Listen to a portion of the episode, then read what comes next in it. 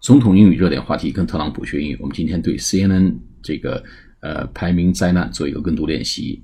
这里面有几个词跟大家回顾一下，一个叫 rating，就排名，排名 R A T I N G，R A T I N G 就是收视率排名的意思啊。这个对 CNN 来讲是一个收视率排名的意思。Disaster，D I S A S T E R 就是灾难啊。Ratings disaster，收视率排名的灾难。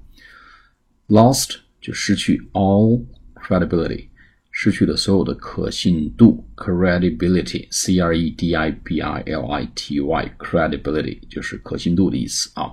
好，我们读一遍。CNN is a ratings disaster. Lost all credibility. 好，再来一遍。CNN is a ratings disaster lost all credibility. 好，我们再读一遍。CNN is a ratings disaster.